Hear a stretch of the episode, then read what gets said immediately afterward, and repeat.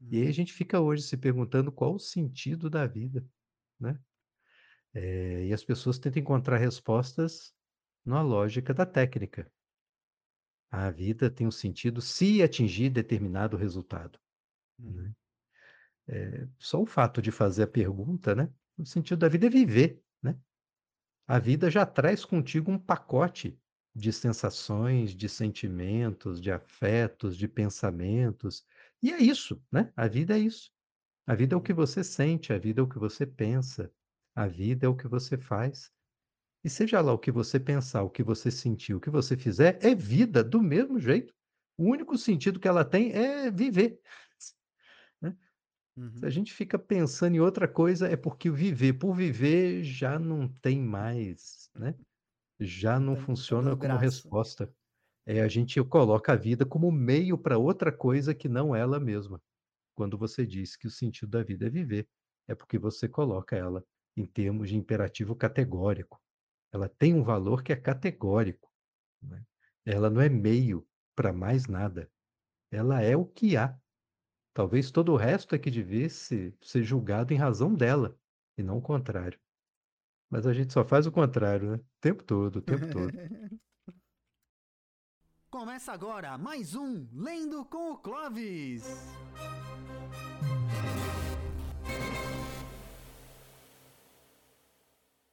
Vamos chegando, vamos chegando aqui no fundão do poço. Vem, vem com a gente.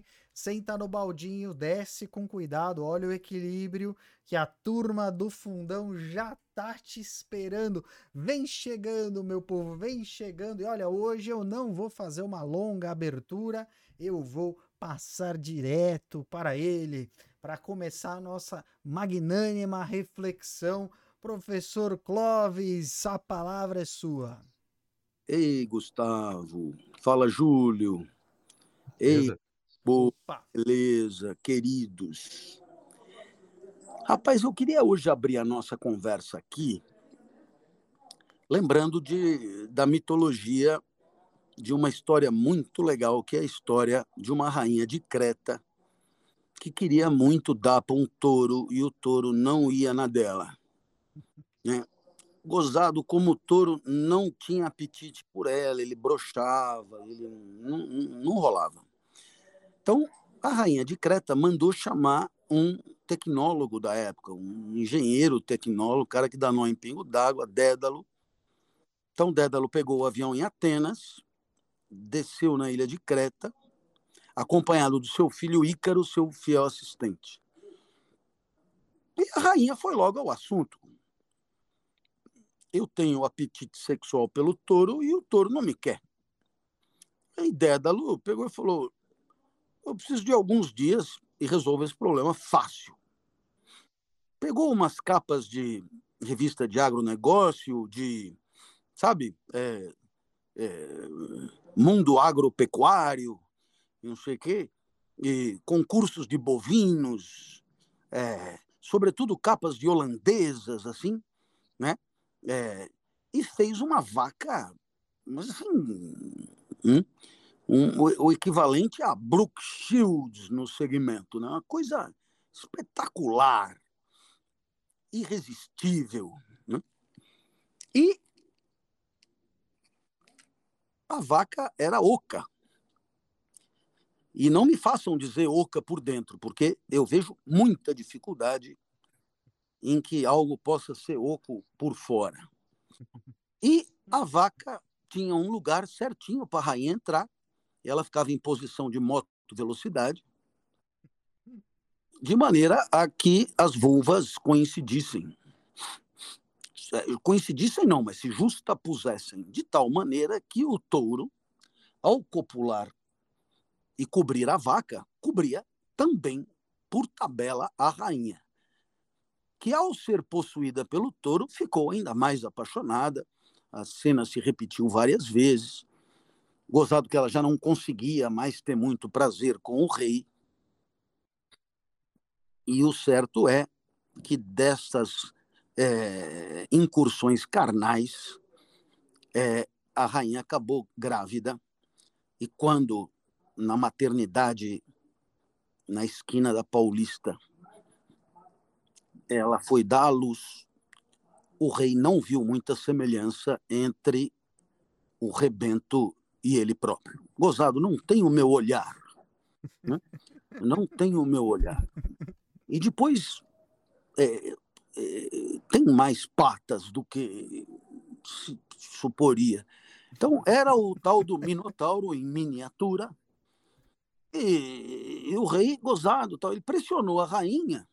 E a rainha então contou que, na verdade, não era ele o pai. Não é você o pai. Você vê pelo olhar. o pai é o touro. Aquele ali, ó. Aí o rei falou: e como você conseguiu dar para aquele touro? E a rainha falou: ah, isso foi o Dédalo que me arrumou essa vaca aqui. Eu entrava dentro e você não tem noção do que acontecia dentro dessa vaca. O rei então mandou chamar o Dédalo e falou: escuta, foi você que fez essa porra dessa vaca? Foi. Faz um favor para mim, já que você é tão bom em coisas assim sofisticadas, faz um lugar de onde ninguém nunca possa sair. E aí então Dédalo fez o labirinto. E era tão bom, tão bom, tão bom que ele mesmo jamais conseguiria sair. Aí o rei falou: não, é para pôr o Minotauro, né? Que para afugentar essa vergonha. Né? Ah, então tá bom. Aí pôs o Minotauro e aí o rei falou para Dédalo e para agora vocês entram juntos, só assim, de quebra. Estamos ah, fodidos, não tem como sair daqui, não tem como sair daqui, não tem como sair daqui.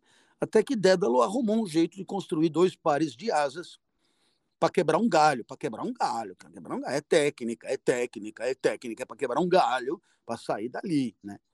Nem que seja para depois pousar no mar e ir nadando, é só para sair dali. Não vai muito alto que o sol queima, não vai muito baixo, que coisa, é para sair dali. Tá muito bem. Essa história eu já devo ter contado algumas vezes, não importa.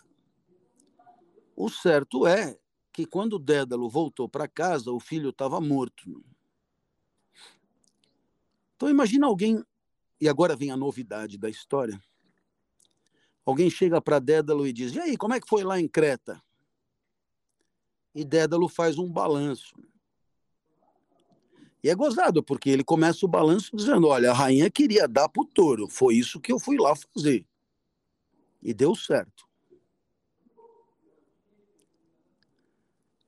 Só que a rainha perdeu o rei, o rei perdeu a rainha, o rei ficou chifrudo, nasceu um minotauro, uma figura monstruosa que nunca vai ter uma vida normal e que vai viver para sempre num labirinto. E também tem o meu filho que morreu e tem tal. E, e aí e aí fica evidente, né, que o balanço o balanço é catastrófico. Né? E esse balanço catastrófico nos permite pensar sobre o valor da técnica. E eu queria trazer aqui três autores, na verdade quatro, porque um, um, dois trabalhavam em dupla. Né? Quatro autores que podem nos ajudar muito nessa história. Eu me refiro Primeiro, a Kant, na sua famosa crítica da razão prática. Depois, eu me refiro a Adorno e Horkheimer, na sua famosa é, dialética da, do esclarecimento, né? ou da luz, ou do iluminismo, cada um traduz de um jeito, né? de um jeito. E, finalmente, Max Weber, no seu Ética Protestante, o espírito do capitalismo. E esses, essas três fontes doutrinárias me permitirão chegar em Heidegger, que é quem vai por fim a essa conversa. Mas acredite, eu não vou passar de cinco minutos. É... Kant, na sua crítica da razão prática, separa dois tipos de imperativo. Gustavo e Júlio conhecem isso como um verdadeiro mantra. O imperativo hipotético, que é o imperativo baseado numa hipótese mesmo, né?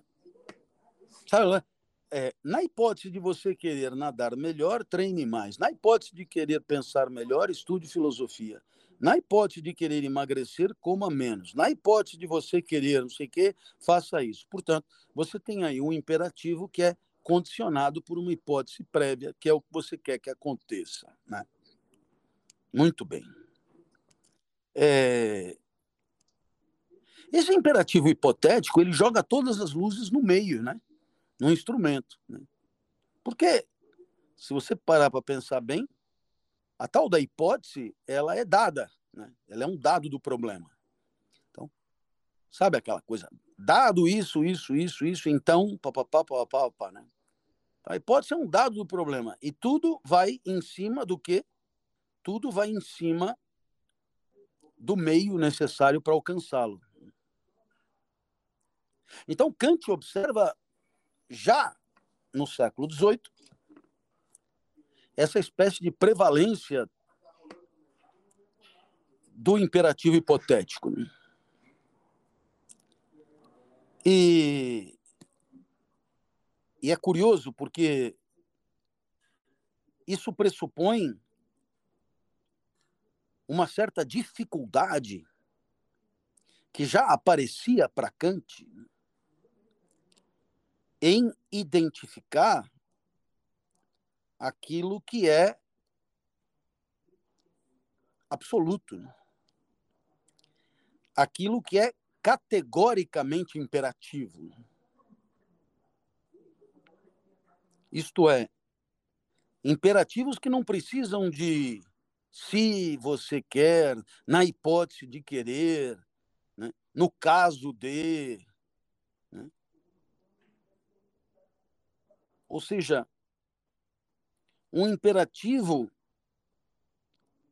próprio de uma produção da moral que se coloca de modo absoluto, que se coloca sem hipótese, sem nenhum tipo de condição, como é, por exemplo, não mentir. Então, não preciso dizer que a mentira ela, ela, ela é condenável categoricamente, mesmo quando ela traga consequências piores do que dizer a verdade. Por quê? Porque o sucesso da mentira para o mentiroso pressupõe que a regra universal seja a verdade. Num lugar onde todo mundo mente, o mentiroso se dá mal, porque ele será flagrado como mentiroso, já que todo mundo mente ali. Muito bem. Na mesma linha de reflexão, Adorno e Horkheimer vão falar de razão instrumental e razão objetiva. A razão instrumental, como o próprio nome diz, é todo tipo de atividade intelectiva que tem o instrumento por objeto. Hum. É claro que aqui a inspiração marxista é óbvia. Né? A razão instrumental né, ela se alinha com o imperativo hipotético, ela, ela, ela encaixa no imperativo hipotético. Né? Ela tem a mesma preocupação do imperativo hipotético. E a razão objetiva não é de objetividade, é de objetivo mesmo. Né? É de objetivo. Ou seja, o que podemos esperar da vida, da sociedade, da humanidade, etc.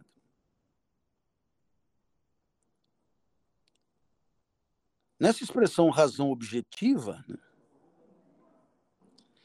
a palavra objetivo ou não é de objetividade propriamente, como poderíamos pensar no jornalismo ou na ciência. Não. É uma questão mesmo de propósito, de onde queremos chegar.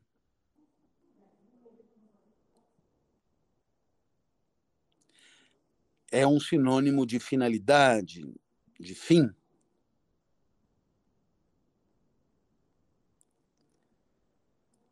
A, a, a razão objetiva ela caminha encaixada no imperativo categórico, né?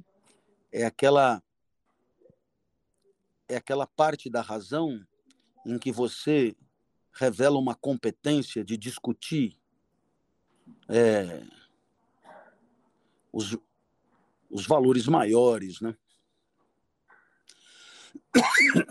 Questões como o sentido da vida, sociedade ideal, dignidade humana.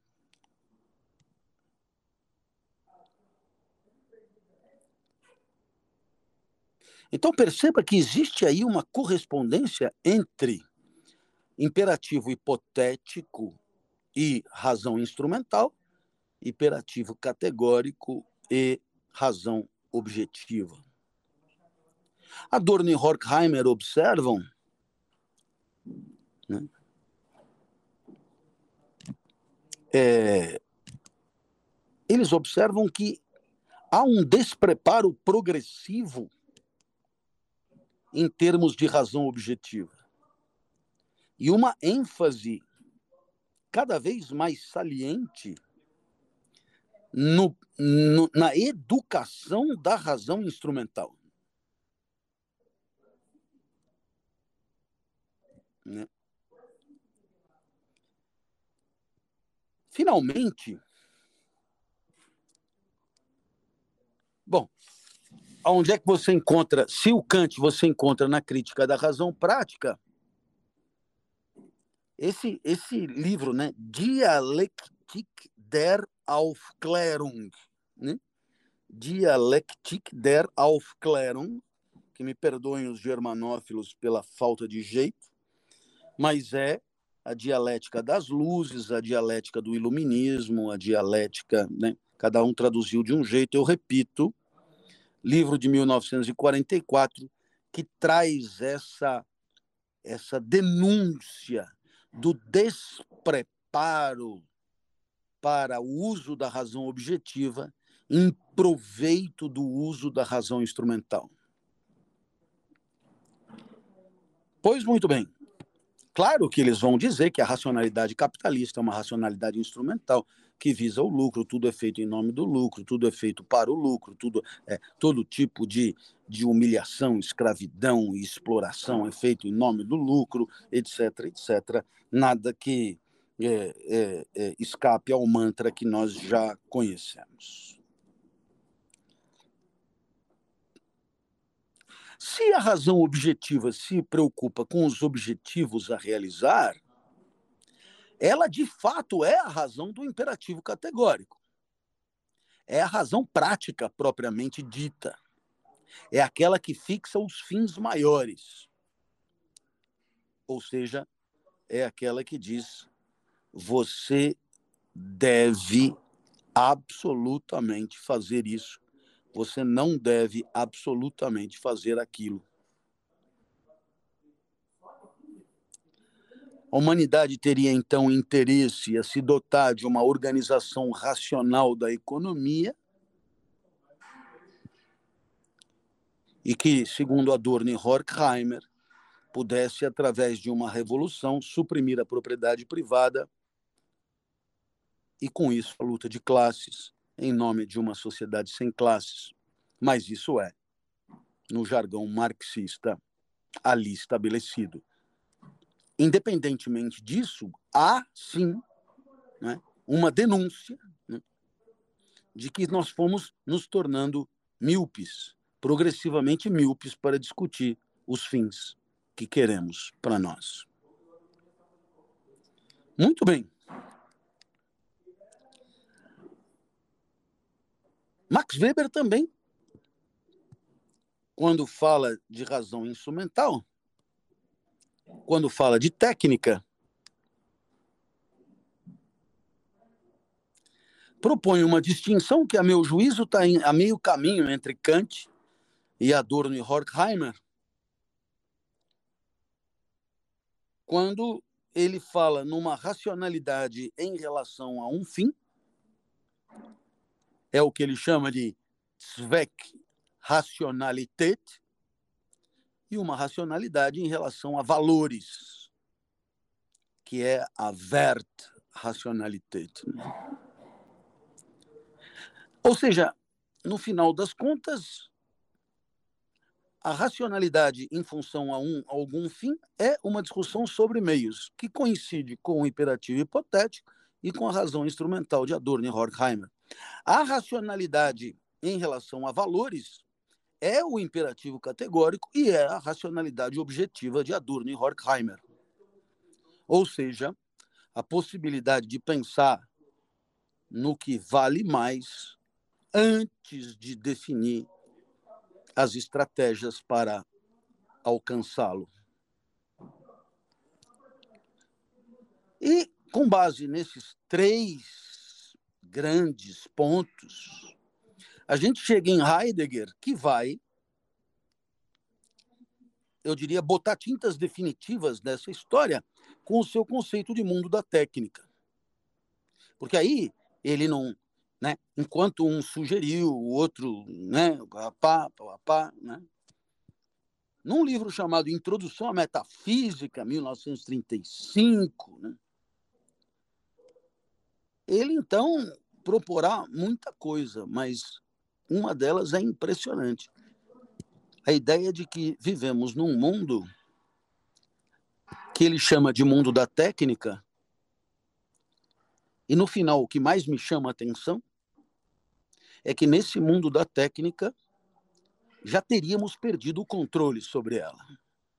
Em outras palavras, estamos num mundo que irremediavelmente não sabemos onde vai dar. Estamos à deriva, submetidos a fluxos, aonde quando muito divisamos o incremento de meios, mas sem a menor condição de, é, digamos, submeter criticamente a avaliação desses meios a um fim qualquer.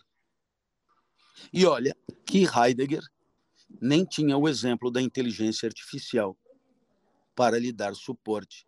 Porque hoje em dia a grande pergunta é: até onde o homem, até quando o homem guardará a possibilidade de se manter soberano e conservar sua soberania de vontade em relação à inteligência artificial? Segundo Heidegger, o mundo da técnica é o mundo da perda de controle das finalidades, em nome, evidentemente, de um desenvolvimento obnubilado, enlouquecido, asfixiante, em que o homem se vê afogado pelo desenvolvimento indiscriminado das técnicas, turbinado pelo mundo do capital, sem a menor condição de uma avaliação crítica das mesmas em função a referências de objetividade que não são instrumentais, que não sejam instrumentais.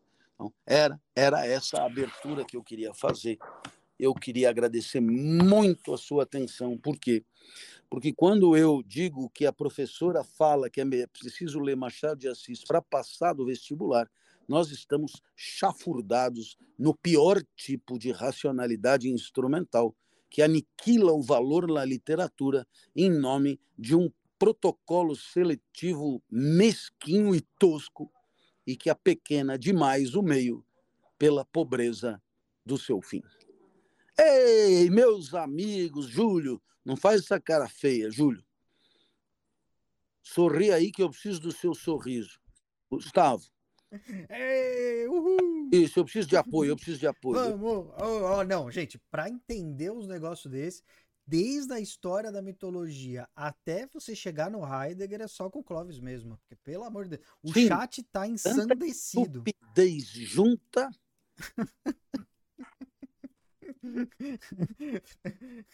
Não, esse, esses caras eu tive que ler na faculdade. Não cheguei em nada, em conclusão nenhuma de nenhum deles, assim, foi uma tragédia completa. Por outro lado, isso impressiona em bar que é foda. Olha, Adorno e Horkheimer, porque Horkheimer ele cobra duas rascadas na goela. Horkheimer, impressiona pra caralho. Isso é pessoa que cita Horkheimer só pode ser muito inspirada e muito inteligente. Se você quer abrir uma rodinha no bar, já sabe. Manda um Horkheimer que não vai ter pandeiro que vai ganhar de você. Bom, Vou deixar vocês porque não estou em casa, preciso voltar para casa, preciso ir para o aeroporto, pegar um avião para voltar para casa. Você já deve ter entendido que, como Congonhas fecha às 11, não vai rolar. Eu vou descer em Guarulhos e vou te contar. de todas as depressões, de todas as melancolias, de todas as tristezas, descer depois da meia-noite em Guarulhos e pegar fila no táxi para poder voltar para casa, é, campeão, viu? Campeão, só mesmo lendo Adorno e Horkheim, Dialektik auf Erklärung, dentro do táxi. Valeu, gente. Beijo para vocês. Valeu, Júlio. Boa viagem. Valeu, Gustavo. Valeu, boa sorte. Valeu. Júlio Pompeu, olha, se fosse qualquer outra pessoa que não o Clóvis, a gente estaria nesse momento com o cérebro completamente remexido, liquidificado.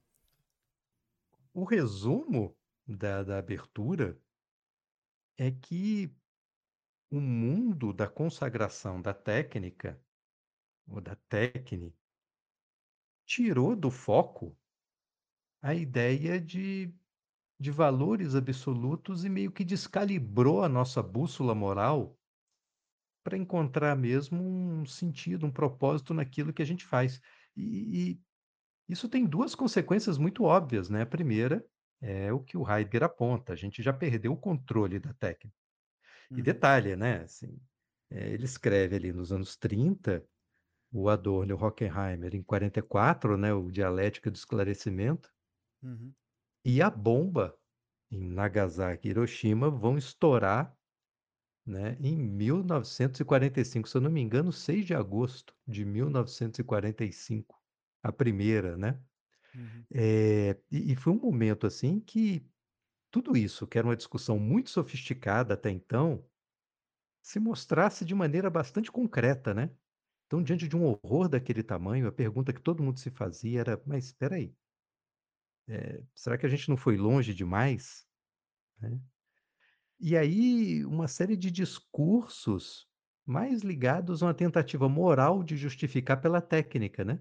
Uhum. Olha, se nós não fizéssemos, o inimigo ia fazer antes. Olha, depois dessa guerra, o Japão já estava praticamente aniquilado, mas depois dessa guerra tem outra, né? Já vem a Guerra Fria. Então é preciso deixar muito claro que nós temos esse poder e que nós somos capazes de usá-lo para evitar coisa pior. Então, horrores justificados como meio para o fim, inclusive dos cientistas, né? Uhum. Falou, rapaz, mas você colocou a tua genialidade, o seu saber, a sua, a sua ciência é, para fazer essa engenhoca de matar gente desse jeito, assim, num estalo, e perverte até a lógica da guerra, porque na guerra você tem como objetivo é, não matar o inimigo, né? Mas dobrar a vontade do inimigo à sua. Mas com a bomba atômica, né, você, você detona o território, não, nem sobra muita coisa para você fazer depois, é destruição pela destruição, né? Uhum. Então, talvez seja o maior exemplo, assim, de como a técnica, até onde ela pode chegar na total destruição da vida, da natureza. Em última instância, uma bússola moral descalibrada para a vida, né? E aí a Uhum. gente fica hoje se perguntando qual o sentido da vida, né? É, e as pessoas tentam encontrar respostas na lógica da técnica. A vida tem um sentido se atingir determinado resultado, Uhum. né? É, só o fato de fazer a pergunta, né? O sentido da vida é viver, né? A vida já traz contigo um pacote de sensações, de sentimentos, de afetos, de pensamentos. E é isso, né? A vida é isso. A vida é o que você sente, a vida é o que você pensa, a vida é o que você faz. E seja lá o que você pensar, o que você sentir, o que você fizer, é vida do mesmo jeito. O único sentido que ela tem é viver. Né? Se a Uhum. gente fica pensando em outra coisa, é porque viver por viver já não tem mais, né? Já não dando, tá funciona como resposta. É, a gente coloca a vida como meio para outra coisa que não ela mesma. Quando você diz que o sentido da vida é viver, é porque você coloca ela em termos de imperativo categórico. Ela tem um valor que é categórico. né? Ela não é meio para mais nada. Ela é o que há. Talvez todo o resto é que devesse ser julgado em razão dela, e não o contrário. Mas a gente só faz o contrário, né? O tempo todo, o tempo todo. É essa É. consequência de um mundo com uma dificuldade enorme de pensar valores categóricos. Se eu não me engano, nós paramos ali nos três, Os três né, nos três pontinhos. asteriscos. É, Isso. É, três asteriscos. então, é, o Julian, ele está na iminência aí de cumprir uma missão, uma missão muito difícil, uma missão perigosa, que é de decorar umas quatro páginas de uma carta, de uma mensagem, que é uma claramente uma conspiração, né, uma tentativa de golpe de Estado, em que falam em montar batalhões dentro da França para dar apoio local a uma eventual invasão de tropas estrangeiras com o propósito de derrubar a República e restaurar a monarquia na França. Então, Julian está aí numa tarefa dificílima. Ele acabou de passar pela situação desagradável de estar entre um monte de gente posuda, esquisita e afetada, gente de um padrão social e político muito mais alto que o dele, e ele ali é só o cara que escreve, inclusive tendo que engolir uma situação muito desagradável, que é aquela do, ó, fica aí na salinha de castigo e não tenta escutar não, hein, ô, né? O que, putz, é muito, muito desagradável isso, né?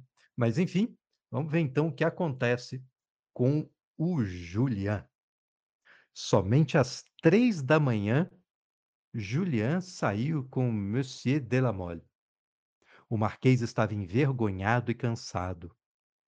Pela primeira vez, ao falar com Julian, houve súplica em sua voz.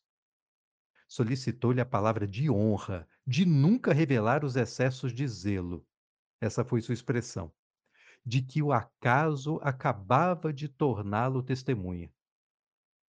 Só conte ao nosso amigo do exterior se ele insistir seriamente em conhecer nossos jovens malucos. O que importa para eles que o Estado seja derrubado?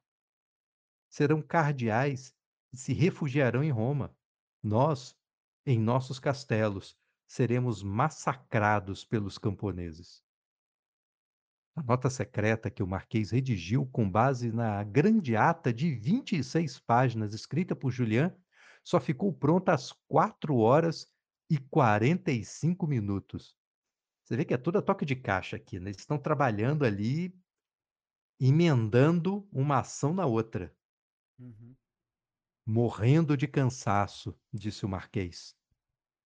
E você pode ver bem isso por esta nota, a qual falta clareza no final. Estou mais infeliz com isso que com qualquer outra coisa que fiz na vida. Escute, meu amigo, acrescentou ele. Vá descansar por algumas horas. E, por medo de que seja sequestrado, vou trancá-lo no seu quarto. Vai saber se é Rapaz. exatamente esse o medo, né, Ju? Aí você imagina que o Julian, naquela com a Matilde, né, primeira vez que ele foi lá para o quarto dela, ele já estava todo noiado, né? Ele ficava imaginando gente escondida até atrás do armário, embaixo da cama, do quarto da moça, só para dar uma zoada nele. Era, era a única coisa que estava em risco ali era ele ser zoado ou não, é sofrer bullying, né? Sofrer bullying de gente rica. Agora aqui, cara, assim, ele está sujeito a ser morto da pior forma possível. Ele está na iminência de participar de uma conspiração que é um crime capital, né? Assim, é, é uma coisa, O cara, traição à pátria, né? O cara que tá, é? foi jogado no meio da história, né? Tipo, Ainda chego, né? Ainda chego, ó, descansa e tal, mas eu vou trancar você para não ser sequestrado, viu? o bagulho é Não é doido. quem consegue descansar com um negócio desse, cara. Parece é, roteiro de filme de comédia, né? Tipo, espião por acaso, esse tipo de coisa. Assim. Que o cara passa Não, o se filme misturar. inteiro. É, Não, se ele, como espião, tiver a performance que ele teve nessa de subir a escada, e entrar no quarto, né, da, eh, da Matilde, putz, e dá uma comédia mesmo. é, um- é um agente 86, né, cara? É o É, Maxwell pronto. Smart aqui. Pobre Juliano. No dia seguinte, o Marquês levou Julian a um castelo isolado, bem longe de Paris. Lá havia hóspedes singulares que Julian julgou serem padres. Todo padre é meio singular, né, não? sei você, mas todo padre que eu conheci tinha uma coisa estranha, assim, né? Enfim. Acho que deve ter no seminário uma matéria, assim, de, sei lá, cacuete, jeito estranho de olhar, jeito estranho de falar. É como se Eu, diferenciar, já que todos usam a mesma roupa.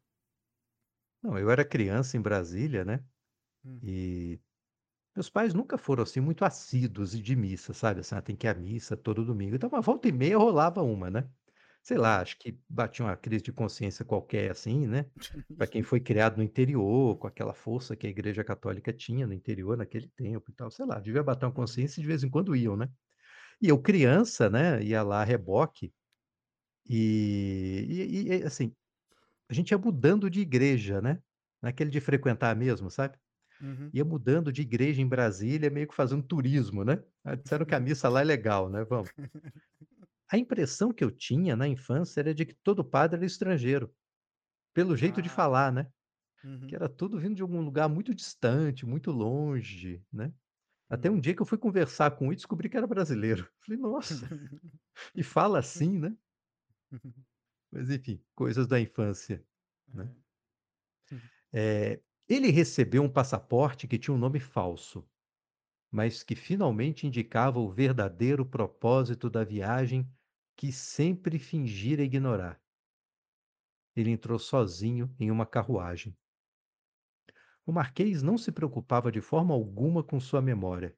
Julien havia recitado várias vezes a nota secreta, mas tinha muito medo de que ele fosse interceptado. Ele, ele virou a carta viva, né? É, Se, é. se é uma carta, você pega e rasga, né? Agora, se a carta é o Julian, como é que você destrói a mensagem? É, tem muito Só jeito, tem um não. jeito, né? É. Enfim. Ah, e, Acima de assim, é, assim como quem intercepta uma carta, quem intercepta uma carta viva tem como acessar o conteúdo, né? É, É a carta é rasgando o envelope, o- a carta É. viva. Tem jeito.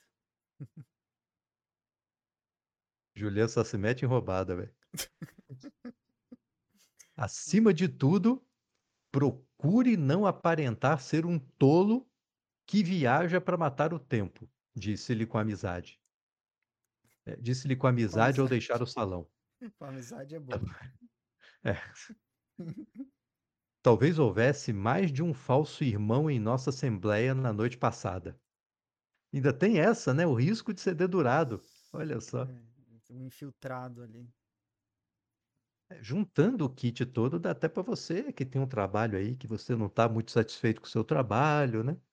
Uhum. Que tem lá as dificuldades do dia a dia. Podia ser pior, né, não? Podia. Você que tem conflito no trabalho, aí, podia ser pior. Olha só. Ah, Podia ter um X9 ali que vai te entregar como carta viva para ser torturado e morto. Olha que beleza. Suave. né?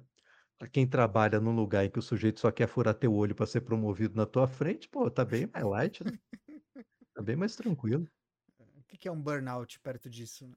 Ah, pô, super tranquilo. A viagem foi rápida e muito triste. Assim que Julian sumiu da vista do Marquês, esqueceu-se da nota secreta e da missão, para pensar apenas no desprezo de Matilde. Ainda bem que ele tem distração, né? Ele vai circulando entre as tragédias da vida dele. quando uma enche demais, ele vai para outra.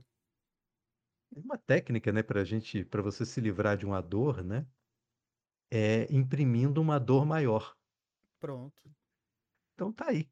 Se, Se se pensar no medo de beliscar, ser né? Troço aí já não, não dá mais. Pensa na desgraça que é a vida amorosa dele, que fica tudo tranquilo. Qual Em um é vilarejo. pior. Ah, desculpa, Oi? vai lá, vai lá, vai lá, fala fala. Em um vilarejo, algumas léguas além de Metz, o agente do correio veio dizer-lhe que não havia cavalos. Eram dez horas da noite. Julian, muito contrariado, pediu a ceia. Passou pela porta e, imperceptivelmente, aparentando naturalidade, entrou no pátio das estrebarias. Não viu nenhum cavalo ali. No entanto, o ar daquele homem era singular, disse Julian a si mesmo. Seu olho rude estava me examinando. Ele começava, como podemos ver, a não acreditar exatamente no que lhe diziam. Pensava em fugir depois do jantar e, para sempre aprender alguma coisa sobre o país, saiu do quarto para ir se aquecer no fogo da cozinha. Qual não foi a sua alegria em encontrar ali o senhor Jerônimo, o famoso cantor instalado em uma poltrona que tinha mandado colocar perto do fogo. O napolitano gemia bem alto e falava mais para si mesmo que para os vinte camponeses alemães que o cercavam, maravilhados. Essas pessoas estão me arruinando, gritou para Julián. Prometi cantar em Mendes amanhã. Sete príncipes soberanos vieram para me ouvir. Mas vamos tomar um pouco de ar fresco acrescentou com ar significativo. Quando estava a cem passos na estrada e fora da possibilidade de ser ouvido, sabe do que se trata? disse a Julián. Essa agente dos Correios. Não, perdão, esse agente dos Correios é um patife. Enquanto caminhava, dei alguns vinténs a um garoto que me contou tudo. Existem mais de 12 cavalos em uma estrebaria na outra extremidade do vilarejo. Querem atrasar algum correio. Sério? disse Julián com ar inocente. Não bastava descobrir a fraude, era preciso partir. Foi isso que Jerônimo e seu amigo não conseguiram. Vamos esperar o dia, disse por fim o cantor estão desconfiados de nós. Talvez estejam observando a mim e a você. Amanhã de manhã, pedimos um bom de jejum. Enquanto preparam, vamos dar um passeio. Fugimos. Alugamos cavalos e chegamos ao próximo posto dos Correios. E quanto às suas bagagens? Disse Julián, que pensava que talvez o próprio Jerônimo pudesse ter sido enviado para interceptá-lo. Foi preciso cear e ir dormir. Julián ainda dormia seu primeiro sono quando foi acordado em sobressalto pela voz de duas pessoas que conversavam em seu quarto, sem constrangimento. Ele reconheceu o agente de Correios, armado com uma lanterna de furta-fogo. O que é uma lanterna de furta-fogo? É, vou ter que acionar aqui a internet, viu? É, deve ser aquela que você segura assim, né? Tipo uma lamparinazinha que tem um, dá uma direcionada na, no fogo, né? Não? Na luz do, É. do- da chama. Então pode ser algum tipo de, de, de, de, sei lá, lampião portátil, assim, uma vareta, assim, portátil, que você acende nos lampiões. É porque assim, não, não rolava lanterna pilha, né? Naquela época. Então, É. E eu Eu- eu- é, lanterna, né? tentando... Mas se bota lanterna de furta-fogo, é porque devia ter mais de um tipo de lanterna. Mas enfim, isso não vai mudar absolutamente nada na história. É só um jeito de deixar bem claro que eu não faço a mais remota ideia do que uma lanterna de furta-fogo. Talvez seja uma tocha. E tocha faz sentido, né? Pega o fogo de algum lugar, furta fogo. Mas enfim. Não, mas aqui é. Mas olha só, ela direciona a luz, tá vendo? A luz É. estava direcionada para o cofre da carruagem, que Julián mandava levar para o seu quarto. Ao lado do agente do correio estava um homem que vasculhava tranquilamente o cofre aberto. Julián viu apenas as mangas do casaco, pretas e muito justas. É uma batina, disse para si mesmo. E devagar pegou as pequenas pistolas que colocara sobre o travesseiro. Rapaz, eu já tinha atirado há muito tempo. Tu tá dormindo, né? Você acorda no meio da noite com dois caboclos dentro do teu quarto, né, assim, mexendo no cofre na sua frente ali, sem, né? É, né? É, olha, que situação, hein? Não tenha medo de que ele acorde, senhor padre, disse o agente do correio. O vinho que lhe foi servido foi aquele que o senhor mesmo preparou. Ah, Hum, olha aí, o cara tava paranoico, mas com razão.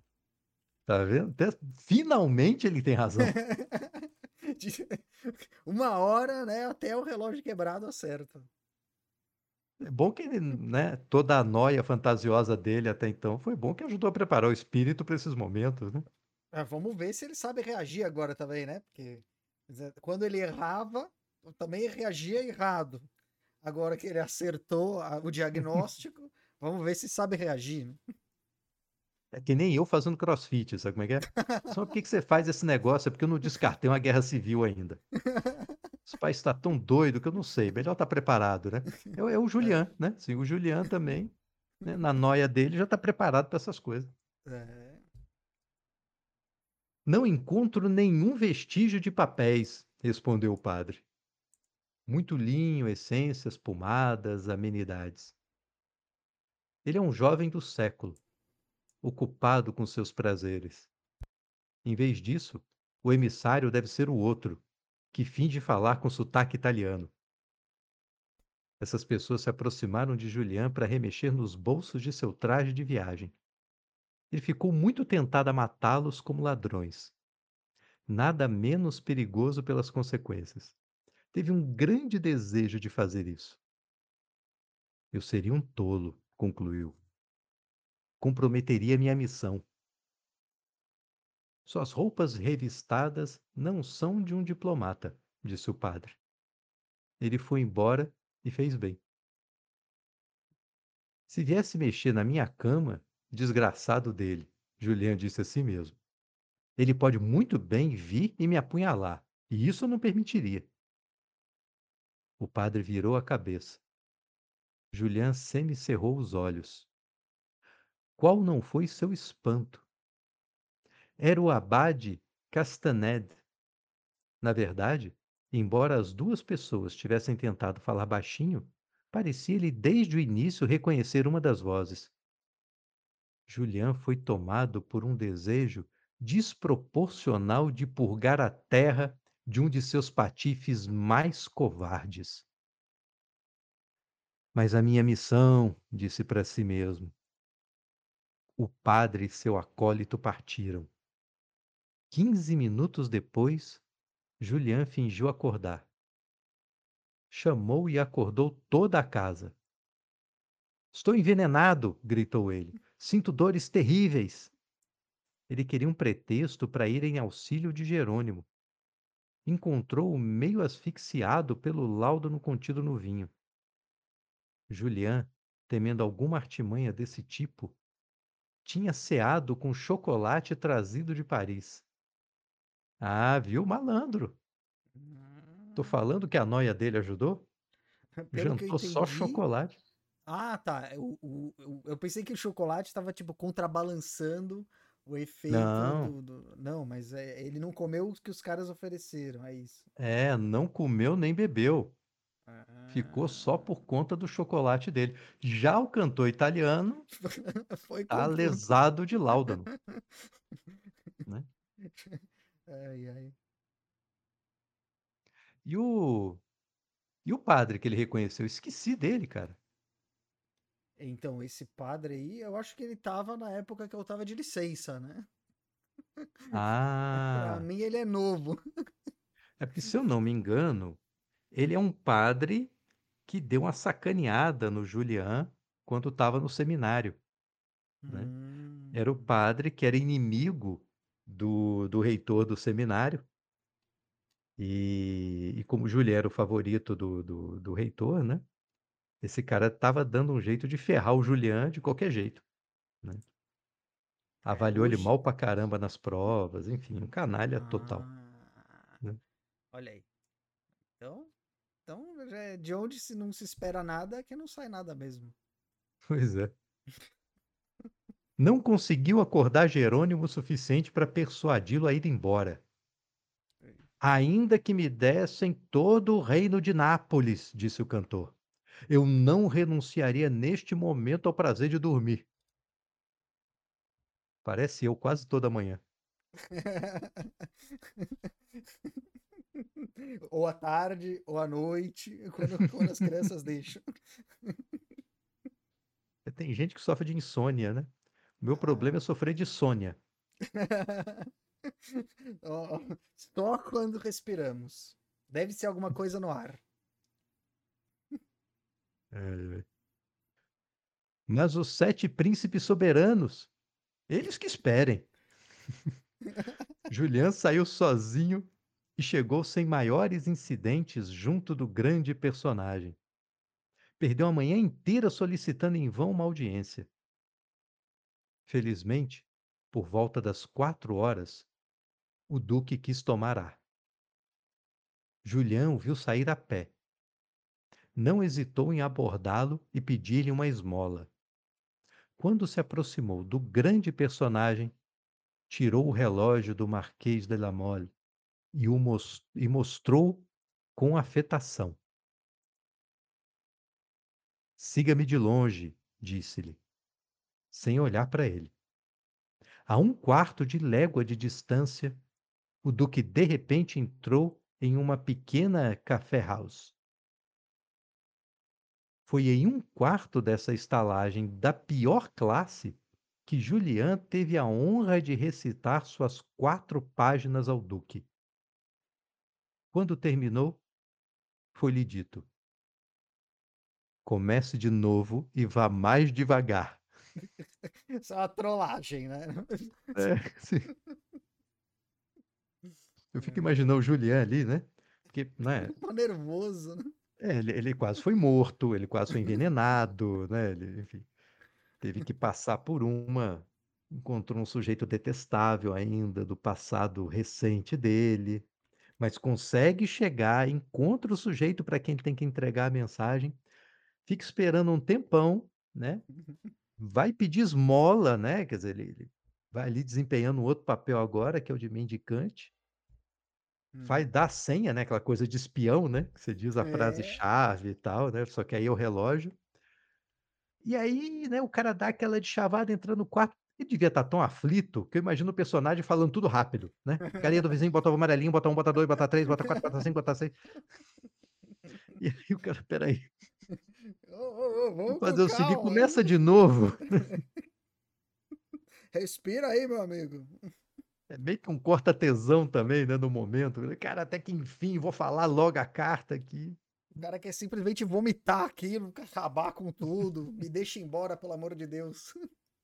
Mas não deu, pediu para repetir, né? Comece de novo e vá mais devagar. O príncipe fez anotações. Caminhe até a estação de correios vizinha. Abandone seus pertences e sua carruagem aqui. Vá a Estrasburgo da melhor forma que puder. E, no dia 22 do mês, ainda era dia 10, esteja ao meio-dia e meia nesta mesma café house. Só saia daqui a meia hora. Silêncio. Foram as únicas palavras que Julião ouviu.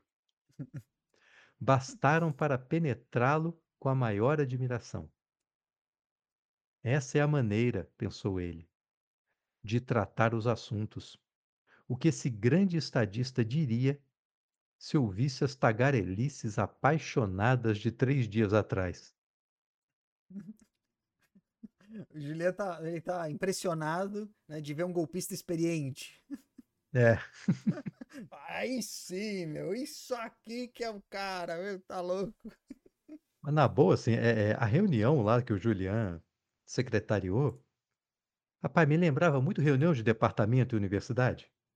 Ah, sim. Nossa. Rapaz, o que tem de reunião de departamento que eu penso, e a, a de hoje vai ser rápida. Só tem assunto idiota, só tem coisa besta, só tem obviedade aqui para decidir, não tem nada. Rapaz, e, e- e como eu me surpreendo, né? Assim, Vai, vai tem alguém para levantar o braço e falar, olha, mas tem uma Nossa. questão aqui que eu queria deixar clara. né? Eu queria só fazer uma observação. Essa de só fazer uma observação, pronto. Você já levanta, já vai pra garrafinha de Não, café. eu eu já penso assim, fudeu o almoço, entendeu? Assim, É, já não, respira não, é, fundo. não vou almoçar na hora, né? Não, não vai Não, dar. né, vai almoçar na mesa. Ali Na a mesa de mesma coisa. trabalho, né? Geralmente as questões são resolvidas nessas reuniões por cansaço. O pessoal Ah, fica de tá bom, tá saco bom. É, cheio já, "Ah, va vamos votar de vamos lá, vamos resolver, vamos lá, a gente já sabe, vambora. Tá tarde. É isso mesmo. Julian levou 2 dias para chegar a Estrasburgo. Parecia-lhe que não tinha nada para fazer lá. Uhum. Fez um grande desvio.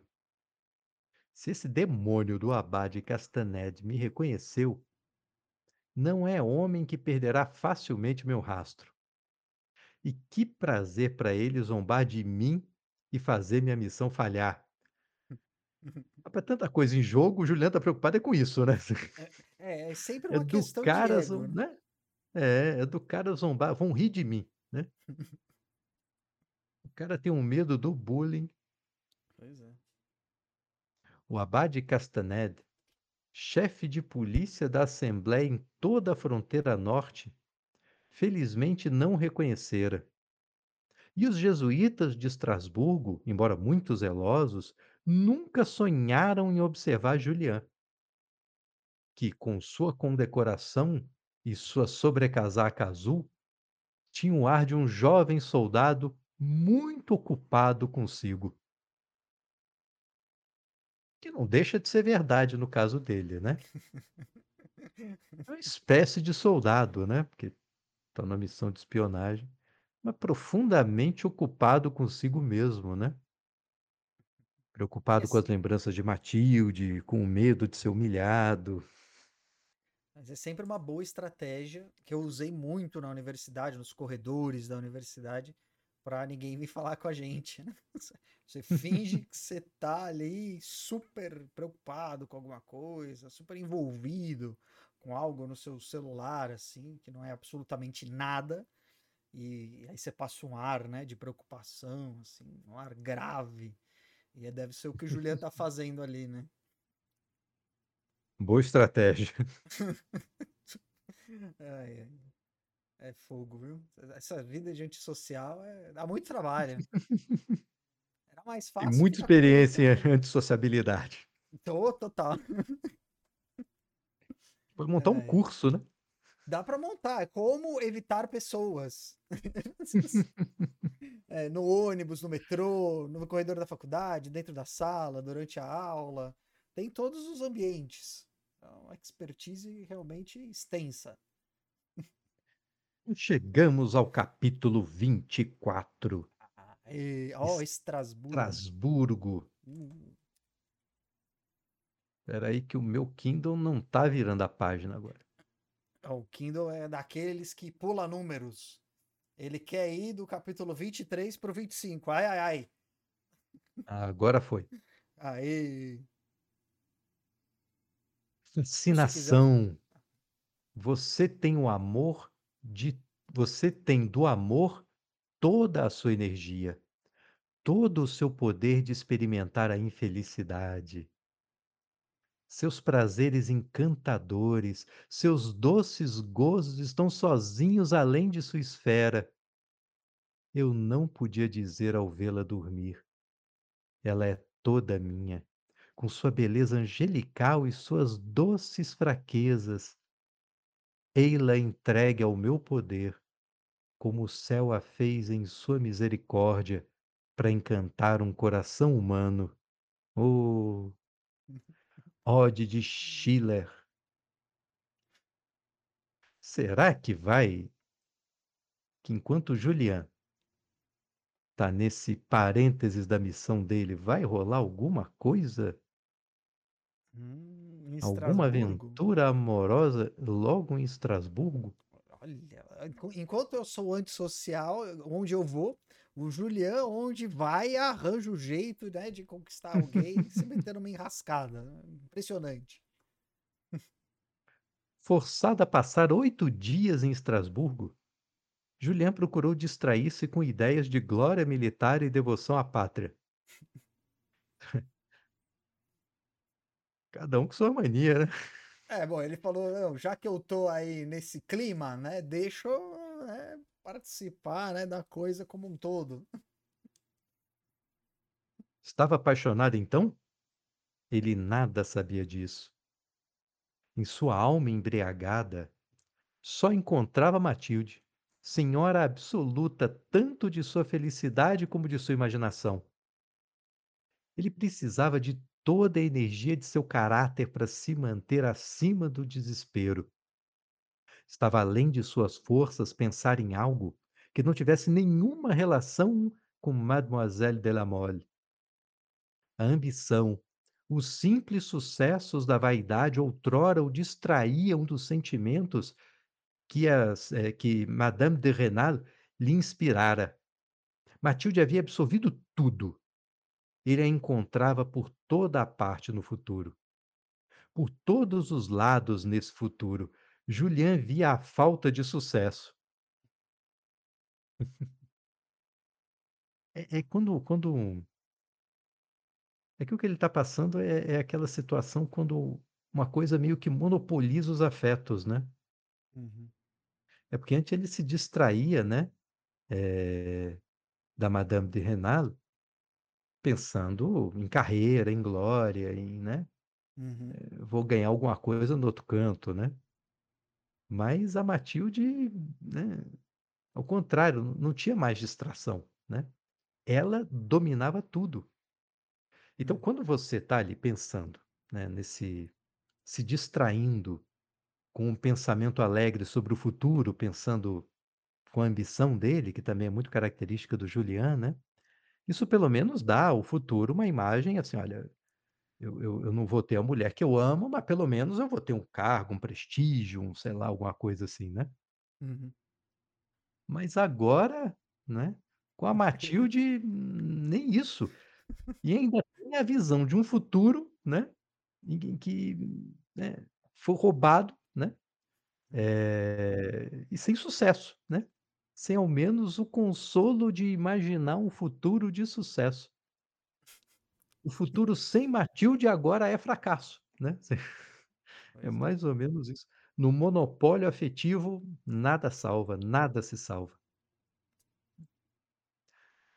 Por todos os lados nesse futuro, Julien via a falta de sucesso.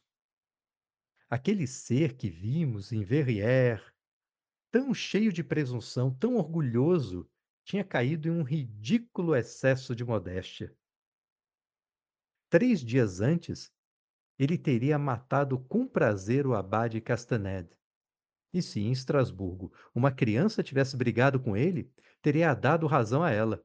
Repensando repensando nos adversários, nos inimigos que encontrara na vida, sempre achava que ele, Julien, estivera errado. Em boa medida ele, né, É, isso daí é razão, né. o que a gente pode chamar de tomada de consciência. Né. Lembrei de um quadrinho que era da A Psicóloga Sincera, né. "Ah, doutor, eu não sei, eu eu me sinto, assim, uma pessoa me sinto tão tão vazio, eu me sinto tão medíocre, eu me sinto tão merda. Doutor, o que que eu tenho?" E a psicóloga: "Razão." Pronto. Já Já garantiu tá mais uns 3 resolvido. anos, né, de paciente. Era porque agora tinha como inimigo implacável aquela imaginação poderosa, outrora incessantemente empregada para pintar para ele tão brilhantes sucessos no futuro. A solidão absoluta da vida de viajante aumentava o domínio dessa imaginação sombria. Que tesouro um amigo não teria sido? Mas, dizia a si mesmo, há um coração batendo por mim E quando eu tiver um amigo? A honra não exigirá um silêncio eterno? Vagava tristemente a cavalo pelos arredores de Quer. É um vilarejo às margens do Reno, imortalizado por Deshaies e Gouvion-Saint-Cyr. Um camponês alemão mostrava-lhe os riachos, os caminhos, as ilhotas do Reno, aos quais a coragem desses grandes generais conferiu notoriedade. Julien, conduzindo o cavalo com a mão esquerda, usava a direita para estender um magnífico mapa que adorna as memórias do marechal Saint-Cyr. Uma exclamação de alegria o fez levantar a cabeça. Era o príncipe Korazov, o amigo de Londres, que lhe revelara alguns meses antes as primeiras regras da alta fatuidade. Fiel a essa grande arte, Korazov, que chegara a Estrasburgo no dia anterior e uma hora depois aquela, e que, na vida, não tinha lido uma linha sobre o cerco de 1796, começou a explicar tudo a Julián. O camponês alemão olhou para ele espantado, pois sabia o francês o suficiente para distinguir os enormes erros em que o príncipe incorria. Julien estava ali, eh, Julien estava a mil léguas das ideias do camponês. Olhava com espanto para aquele belo rapaz, admirava sua graça em montar a cavalo. O feliz personagem, pensou, como suas calças estão bem, com que elegância seu cabelo é cortado. Ah, se eu fosse assim, depois de ter me amado por três dias, talvez ela não sentisse aversão por mim. Ô dor de corno! Parece que o Julián tá mesmo vendo a Matilde, hein, na privada, assim, no bar, Não é? no Prince, no Coca-Coffee aqui, no Cari. É, você olha o Coca-Coffee lá bem vestido, né? Com a roupa alinhada, sabe andar direito a cavalo, tem um bigode, A calça tá no lugar. calça, né? Calça bem vestida, tochada na bunda. E aí o que que ele pensa? "Ô, se eu fosse assim, hein? Se eu fosse assim, depois de 3 dias ela não teria aversão por mim". Isso no DSM, né, o ma o Manual de Diagnóstico Estatístico de Transtornos Mentais, isso isso tá lá categorizado, é dor de corno. Pode procurar que tem no DSM. Uma patologia terrível, né. É, o A dor de tá corno adquirida. aqui é, o chat aqui diagnosticou certinho. É, com certeza tem algum psiquiatra assistindo, ele ele vai ele vai confirmar. Tá no DSM, Vai. dor de corno. Quando o príncipe terminou seu cerco a Kel quando o príncipe terminou seu cerco a Kel "Você parece um trapista", disse a Julián. Está está exagerando o princípio da gravidade que lhe ensinei em Londres. Aparências tristes não podem ser de bom tom. O que você precisa é parecer entediado. Se está triste, é porque algo lhe está faltando, algo que não deu certo para você, é mostrar-se inferior. Se está entediado, pelo contrário, é porque aquilo que deveria lhe agradar lhe é inferior. Entenda então, meu caro, como é grave o engano. Rapaz, eu achei isso genial, né. Eu já estava pensando que se algum coach acabar assistindo esse episódio, isso vai virar um curso de Instagram. O cara vai ensinar você a se comportar, quais emoções são boas para você demonstrar em público. Não não fique triste, quando você estiver triste, pareça entediado. Genial. E nesse caso, Lendo com Clóvis terá criado um monstro, né. Sim, porque é R$1000 para fazer essa aula do no coach. Mas é legal, porque isso explica o o todo o art blasé, né. Uhum. Eh, que não é só da da dessa aristocracia francesa do século XIX, né, mas, de uma forma geral, eh, de todo o dominante, né. Eh, Uhum. dominante no campo econômico, no meio cultural também, né, aquele art blasé do, hum, tudo é desinteressante, nada tem a sofisticação daquele filme iraniano, né. Olha, tem uns corredores de faculdade que eu frequentei, que são exatamente assim, sem o dinheiro, mas são exatamente Não assim. é? A pessoa não a pessoa pode ter uma vida de merda, mas não demonstra tristeza, demonstra tédio, que é para dizer: "O que tem aqui não me anima, eu sou eu sou de um naipe tão superior, que é preciso um mundo muito melhor que esse". Ah, meu amigo, tem que ser um mundo assim de, sabe, sorvete de chocolate com 3 coberturas diferentes e castanha. E não é qualquer chocolate, é aquele belga com pedaço de chocolate amargo. Nossa, né, não é qualquer coisa assim que me anima não, Não, é a entendeu? pessoa que antes de tomar o sorvete coloca um termômetro culinário na bola para ver se tá na temperatura ideal. Agora eu vou ensaiar o ar de tédio, pode deixar. Vou ficar observando meia dúzia de adolescentes que eu conheço. Tem naturalmente um olhar entediado. Vou me inspirar neles. Julian jogou um escudo no camponês, que os ouvia de boca aberta. Pois bem, disse o príncipe. A elegância, um nobre desdém. Muito bem. E pôs seu cavalo para correr. Esse príncipe é um coach, hein? é, o cara tá, meu, 200 anos Não na é? frente. Ó. Julião seguiu, cheio de estúpida admiração. Ah, se eu tivesse sido assim, ela não teria preferido Krasnoá a mim. Olha, pode ser um coach de relacionamento, inclusive, hein?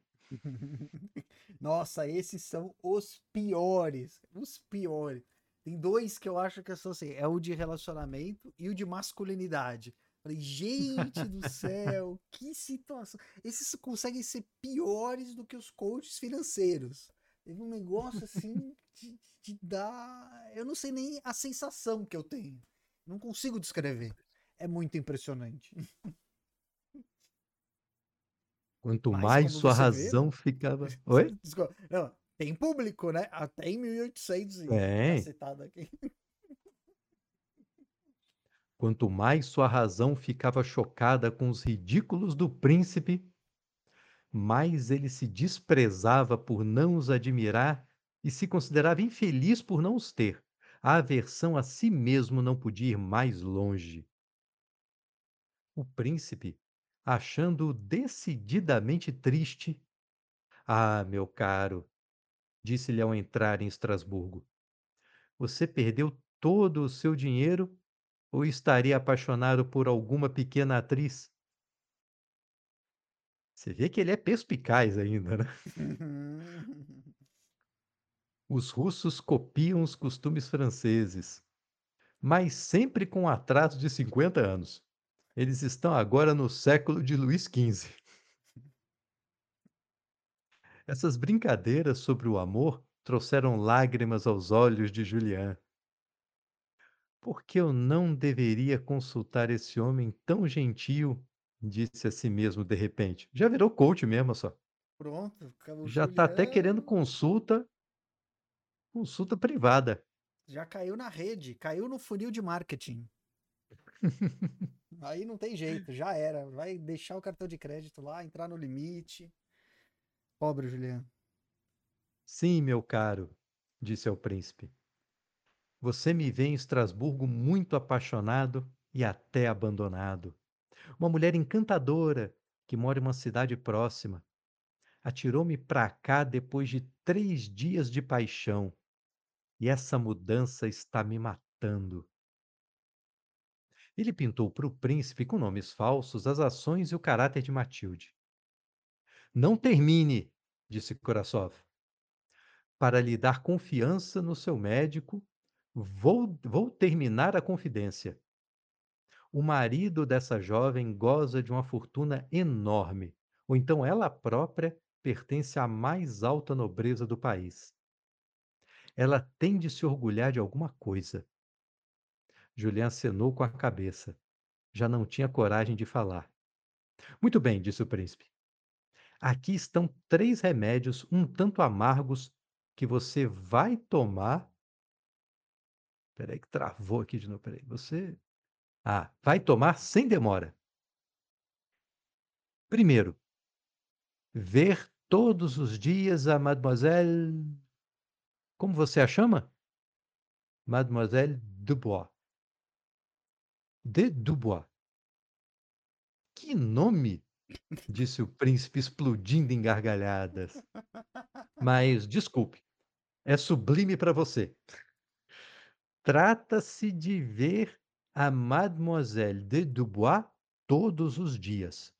Acima de tudo, não se mostre diante dela frio e melindrado.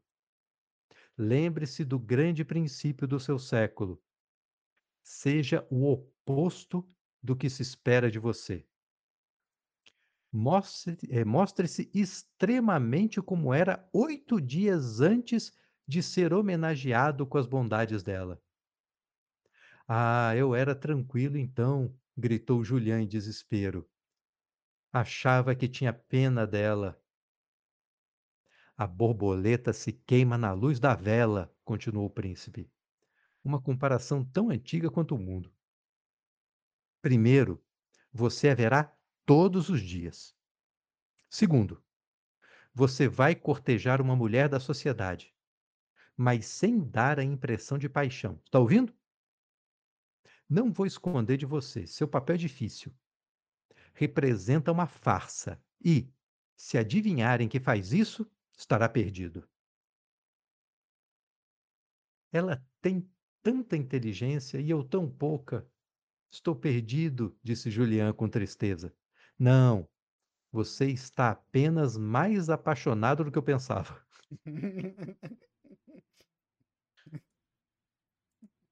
uh, a senhora de Dubois está profundamente ocupada consigo, como todas as mulheres que receberam do céu muita nobreza ou muito dinheiro. Ela olha para si mesma em vez de olhar para você. Então, não o conhece. Durante os dois ou três acessos de amor que se permitiu por você, com grande esforço da imaginação, viu em você o herói com que sonhava e não quem você é realmente. Você sabe que esse príncipe, é, é, ele é bom, hein? O coach não é ruim, né? Mas que diabos! Tudo isso são coisas elementares, meu caro Sorrel. Será você de fato um colegial? Santo Deus! Vamos entrar nessa loja. Aqui está um colarinho preto charmoso. Poder-se-ia dizer que foi feito por John Anderson, da Burlington Street. Faça-me o favor de pegá-lo e de jogar longe esse ignóbil cordão preto que você tem no pescoço. Ah, a propósito, continuou o príncipe saindo da principal loja da passamanaria de Estrasburgo. Qual é o círculo social da, da senhora de Dubois? Bom Deus, que nome! Não se zangue, meu caro Sorrel. É mais forte do que eu. Quem você vai cortejar? Uma mulher por demais recatada, filha de um comerciante riquíssimo do mercado de meias. Ela tem os olhos mais lindos do mundo, que me agradam infinitamente. Sem dúvida, ela ocupa o primeiro lugar na região. Mas, em meio a toda a sua grandeza, enrubesce a ponto de ficar desconcertada se alguém lhe fala de comércio de lojas. E, infelizmente, o pai dela era um dos comerciantes mais famosos de Estrasburgo. Se lhe falam de indústria, então, disse o príncipe rindo, você terá certeza de que sua beldade pensa nela e não em você. Esse ridículo é divino e muito útil impedirá que você tenha o menor momento de loucura perto dos lindos olhos dela. O sucesso é certo. Julia pensava é, na senhora Marechala de Fervac, que costumava ir muito à mansão de la Mole. Era uma bela estrangeira que se casara com o marechal um ano antes da morte dele. Toda a sua vida parecia não ter outro objetivo se não fazer as pessoas esquecer que ela era filha de um industrial. E para ser alguma coisa em Paris, colocara-se à frente da virtude. Julian admirava sinceramente o príncipe. O que ele não teria dado para ter seus ridículos? A conversa entre os dois amigos foi interminável. Korassov ficou encantado. Nunca um francês o ouvira por tanto tempo. Ai, ai. É porque ele é Olha príncipe e tal, mas ele, né, ele tem um jeito esquisito, né, de russo e ao mesmo tempo o francês dele é horroroso, né. Então aquele monte de francês afetado da realeza realmente não era de dar muita trela para ele. Realmente. Então eu finalmente vim, disse o príncipe, encantado consigo, para me fazer ouvir dando aulas aos meus mestres. Estamos de acordo, repetiu ele pela décima vez a Julián. Sem sombra de paixão quando você falar com a bela jovem, filha do comerciante de meias de Estrasburgo, na presença da senhora de Dubois. Pelo contrário, paixão ardente ao escrever. Ler uma carta de amor bem escrita é o maior prazer para uma mulher puritana. É um momento de relaxamento. Ela não encena uma farsa. Ela ousa escutar seu coração. Portanto, duas cartas por dia. Nunca, nunca, disse Julián desanimado. Prefiro ser espancado por um almofariz a compor três frases. Sou um cadáver, meu caro. Não espere mais nada de mim. Deixe-me morrer à beira da estrada. Lá vem o drama, né? É, Põe a bandeira do nossa. México aí. Maria do bairro. É. E quem está falando em compor frases? Tenho em minha mala seis volumes de cartas de amor escritas à mão. Eita, nós. Rapaz. Esse cara não perde uma. É um coach que já vem com kit, né? O que fica mais caro ainda, né? É, um- é um, é um, né? É um Sim, trabalho é legal. venda combinada, upselling que o pessoal chama. Tem, que- tem que valorizar esse tipo de coisa. É. Olha, há uma carta para cada tipo de mulher. É customizado, hein? Eu as tenho para a maior virtude. Calice que não fez a corte em Richmond-la-Terrasse, você sabe, a três léguas de Londres, a mais linda quacre de toda a Inglaterra? Julien estava menos infeliz quando deixou o amigo às duas da manhã. No dia seguinte, o príncipe mandou chamar um copista. E dois dias depois, Julian tinha 53 cartas de amor bem numeradas, destinadas à virtude mais sublime e à mais triste. Não são 54, disse o príncipe, porque Kalinsky foi rechaçado. Mas que lhe importa ser maltratado pela filha do vendedor de meias, já que você só quer agir sobre o coração da, da senhora de Dubois? Hum. Todos os dias eles cavalgavam. O príncipe estava encantado com Julián.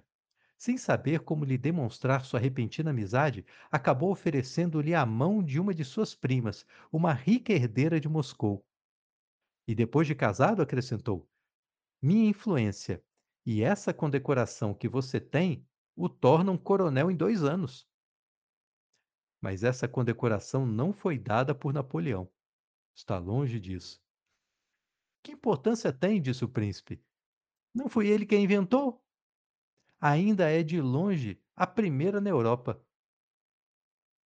Julien esteve a ponto de aceitar, mas seu dever chamou de volta para perto do grande personagem.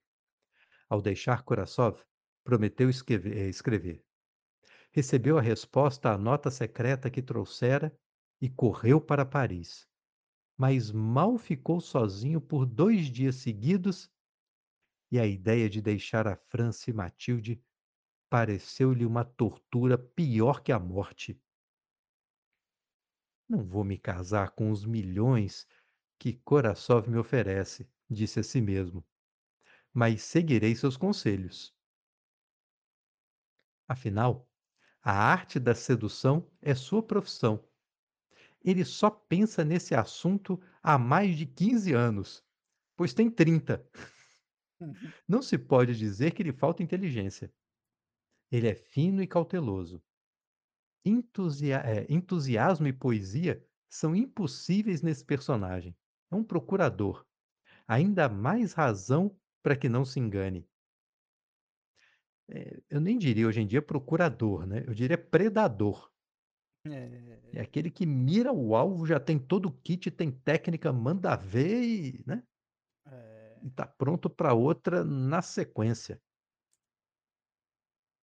É preciso.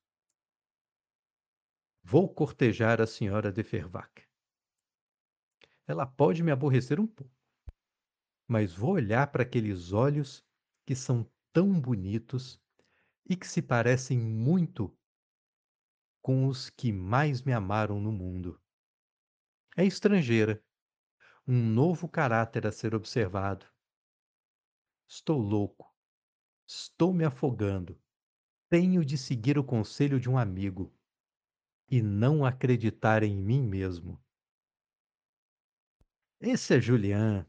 Enquanto o príncipe, o príncipe russo é especialista na arte de sedução, já o Julian é especialista na arte da autodepreciação. Vamos ver se ele consegue com as técnicas, né, para essa aula de hoje que começou, né, para esse essa leitura de hoje que começou com a discussão sobre técnica, sobre o mundo da consagração da técnica. Pois é, tá aqui o Julian seguindo a técnica e fechando os olhos para todo e qualquer princípio que ele pudesse querer seguir. Vamos ver se a técnica vai funcionar com ele, né, do nosso príncipe coach russo, não é não?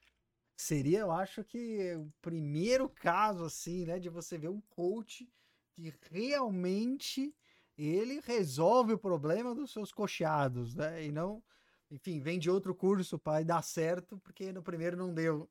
E aí culpa a pessoa, e aí volta, e aí vem de outro workshop de fim de semana, vai para uma montanha e não dá nada certo. Vamos ver, mas você sabe que esse tipo de cara, se você vai, por exemplo, a mulherada que está assistindo aí, vai para Roma sozinha. No avião já é capaz de encontrar um desse. Aí você vai na Fontana de Trevi, tem um cara que vive disso. O cara ele vai para Fontana de Trevi e fica lá, né? Só né? só no, no olho, né? E eu, ele, é um, ele é um conquistador especialista. O cara, ele, o objetivo de vida da pessoa é ficar, é, é, como é que chama? Seduzindo turista que vai lá. Negócio impressionante. E os caras são muito bons e eles conseguem, eles conseguem, realmente conseguem. Apareceu um documentário uma vez na Netflix que falava dos golpes pelo mundo. No Brasil era Boa Noite Cinderela, né? O turista ia lá no Rio de Janeiro, tomava caipirinha batizada. Quando chegava no, de manhã no hotel, o cara não tinha mais nada, né? Carteira, cartão, tudo isso. e aí, em Roma, eram esses caras aí, meu. Era o príncipe Kossakov aqui. É, é o sedutor. Você vai lá, você já nem sabe. Não, a Vivian tá dizendo que é pra lá. Vai, vai para lá. Só saiba que é muito provável que apareça um desse aí. É, o cara não é, não é assim não é um cara mal intencionado, não é um golpe. É muito mais inocente. Ele simplesmente quer, entendeu? É, Mas, ó, eu, eu gostei do príncipe, viu? Ele é É, direto, é. ele foi foi na lata ali para cima do Julian, sabe? Foi cirúrgico, É. cortou reto, né? Gostei dele. Sujeito pragmático, bacana. Ajudou, e ajudou. Ajudou, foi amigão. jeito, né? É, Né?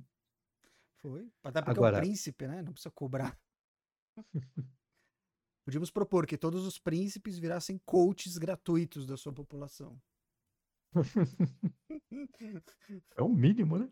É, É é. o mínimo que pode fazer pelos súditos. Então é isso, chegamos aqui ao final do Lendo de hoje. E ó, amanhã, amanhã, terça-feira, na verdade, daqui a pouquinho, às Opa. 0 horas e 7 minutos, no Hum. Spotify, estará no ar mais um episódio do Filô, episódio número 10, falando do comecinho da apologia de Sócrates, que é o discurso que Sócrates fez eh, na sua defesa, quando foi acusado de corromper a juventude, incutindo nela a crença em outros deuses que não os deuses de Estado. E ele começa explicando ali a frase que talvez seja a mais famosa de toda a história da filosofia: só sei que nada sei. Esse é o nome do episódio. Para quem acompanha o Filô pelo YouTube, quinta-feira vai estar lá no YouTube também às 0 horas e 7 minutos da quinta-feira, né? E ao vivo, amanhã, Pensar a Vida. Que só que amanhã vai ser um pouquinho mais tarde, tá? Amanhã vai começar às 21 horas. Então, amanhã, terça-feira, às 21 horas, ao vivo, Pensar a Vida, com mais um tema treta para a gente discutir, né? Todos convidados. Lá no meu canal, hein? No Olha, Júlio, o. lá no Ah, Júlio Pompeu. Isso, o Coruja Branca aqui, White Owl, tá perguntando qual que é o canal, Júlio. Então, o canal é Júlio Pompeu. Ah, Você digita é. Júlio Pompeu, né? E acha. Não tem mistério. Não tem Beleza? mistério.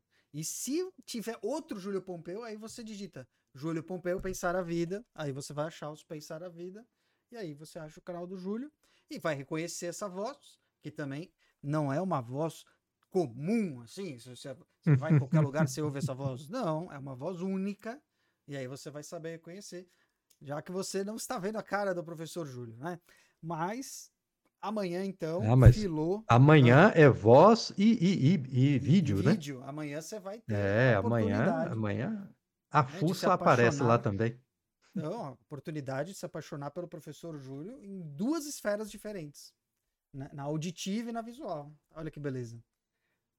Eu, Júlio, eu tô enfiado no meu doutorado. Olha, isso aqui, a livraiada aqui, toda anotada. Mas vocês aí do, do chat, faço questão que compareçam lá e levem, por favor, um pouquinho de pão de queijo, já que eu, eh, eu comi todo o meu, só sobrou essa casquinha.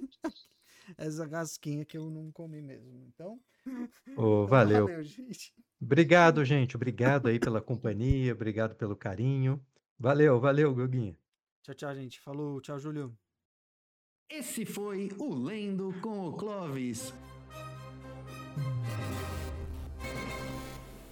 Não perca nosso próximo episódio, aqui no www.twitch.tv barra às segundas, quartas e sextas, às 21 horas.